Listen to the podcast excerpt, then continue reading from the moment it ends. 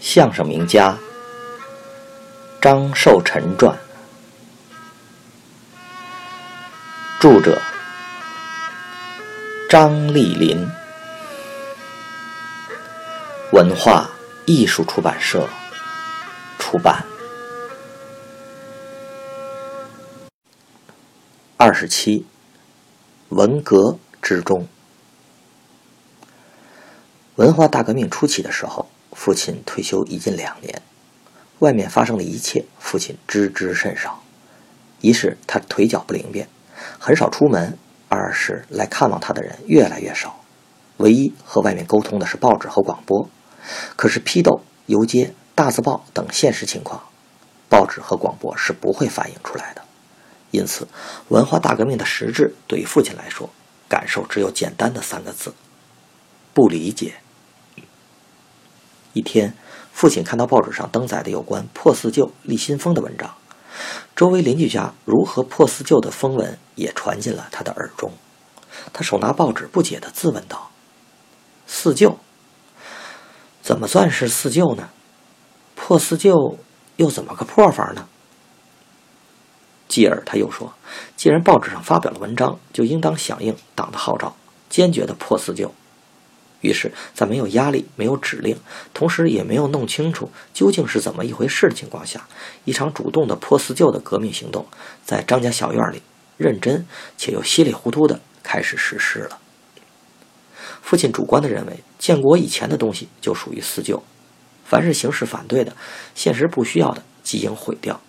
首先是旧式服装，如长衫、马褂、皮袄及演出时的缎子桌围等。都没有用了，把这些服装都拆成了单片儿。再有就是字画和书籍了，画有寿星老麻姑献寿的几张字画被撕毁了，大批的书籍被撕毁了，上至《史记》《资治通鉴》，下至《聊斋志异》《水浒》《三国演义》，还有一套十六开本、二十四册的《圣教史略》，最无辜的是一套十二册的《象棋棋谱大全》。通通被撕成了单页碎片。然而问题又出现了：撕麻袋、瓷瓷实实的碎纸片怎样处理呢？将其扔进垃圾堆，如果被人发现，无异于自饮其咎。没有办法，只好用火烧掉了。为防火灾的发生，在我家小院当中放置了一个冬天取暖用的洋炉子，在炉子里面烧纸片当洋火炉上面的水壶中的水开了四次，又有一锅肉被烧熟之后，火炉旁仍有一麻袋书籍碎片在等候着贡献最后的余热。文化大革命逐步的深入，豆批改开始了。究竟豆批改的范围有多大，恐怕无人能说清楚。历史已有的结论，现实的只言片语，名人的名气。职位的权威都能成为豆批改的条件。父亲虽退休在家，但论其地位和名望，是很难摆脱这场厄运的。一次，在父亲原单位的批判会上，父亲被缺席批判，与会者隶属了父亲的宗教信仰、权威地位、过生日的排场、拜师时的旧礼节等，都作为批判的内容。其中，父亲的一位弟子。慷慨激昂、义愤填膺地说：“张寿臣是封建的祖师爷，是封建社会的余毒，我们要和他彻底划清界限。从今以后，我不再承认他是我的师傅。今后，我要努力学习毛主席著作，紧跟毛主席革命到底。毛主席才是我的师傅。”不久，父亲就听到了这一消息。当他得知他心爱的弟子竟然说出如此不近情理的话，他茫然了。父亲和这位弟子的关系甚好，付出的辛劳也很大。在以往过生日时，这位弟子多次主动为老师组织寿日的活动。父亲家中有事，他也是积极主动的帮忙。为什么突然之间竟成水火呢？父亲遇有不顺心的事，爱骂街，爱着急，但是这一次他却非常的冷静。沉默良久，他满脸沉重，却又不失诙谐地说：“某某说的太对了，应该努力学习毛主席的著作，跟着毛主席干革命，认毛主席为师傅。这话也对，可是话又说回来了，他认毛主席为师，毛主席不一定收他这个徒弟呀。不久，父亲的名字出现在造反派创办的各种流行小报上，名字倒着写，上面还打了个大大的叉。母亲和我们及父亲的朋友们都很担心，因为批和斗是连在一起的。某人某人被揪出，某人某人被批斗游街的消息不绝于耳。经常找父亲聊天的果仁张张惠山，即在这一时期。被斗死在群英戏院的台上，而张惠山只是个卖果仁的小贩，他遵纪守法，为人忠厚，没有任何理由被批斗的。有一天，一位父亲的老朋友来找父亲，他把手中的一张小报递给父亲，然后说：“你看看吧，上面点了你的名字。”随后又说。本来不想给你看这份小报的，唯恐你看了以后担惊受累。可是不让你知道不行啊，外面的形势你不了解，万一红卫兵真的来了，你更受不了。看看吧，先有个思想准备。这是一张由天津文艺界造反组织印制的名为《山鹰》的小报，上面赫然印有“打倒反动的艺术权威，相声的祖师爷张寿臣”这样的标题。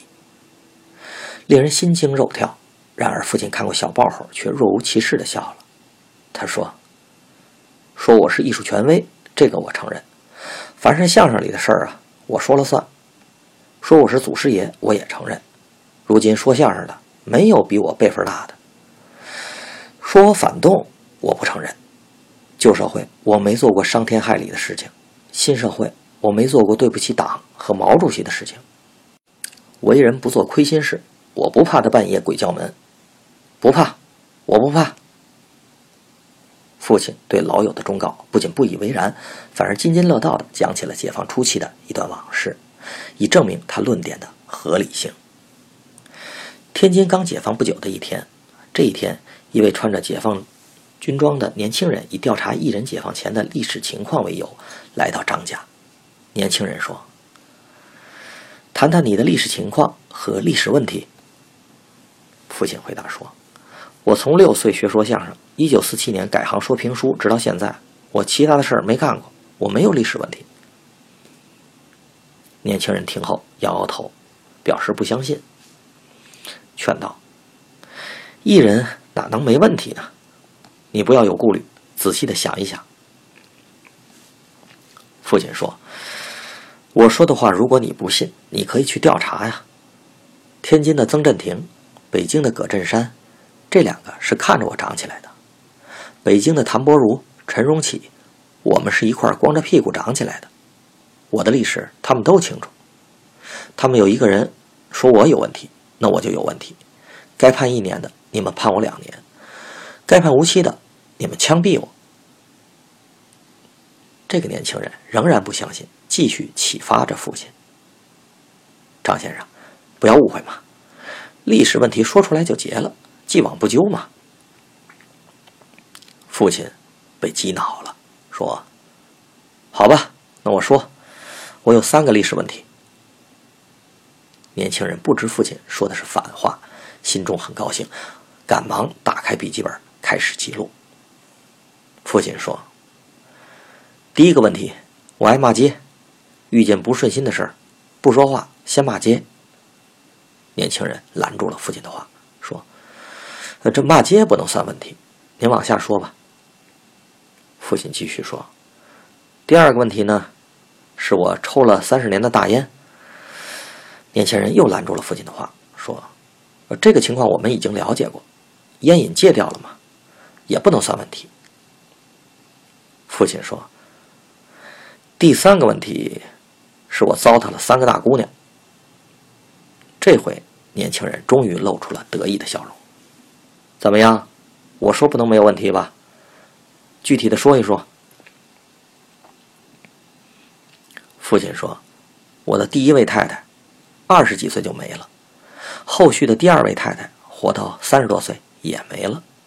如今的老伴儿是我的第三位太太，这三位太太都是大姑娘，我这不是糟蹋了三位大姑娘吗？年轻人这时才明白遭到了对方玩笑式的奚落，他没有问出问题，只好悻悻而去。父亲很得意这段往事，这段往事确实反映出他刚直不阿、威武不屈的性格。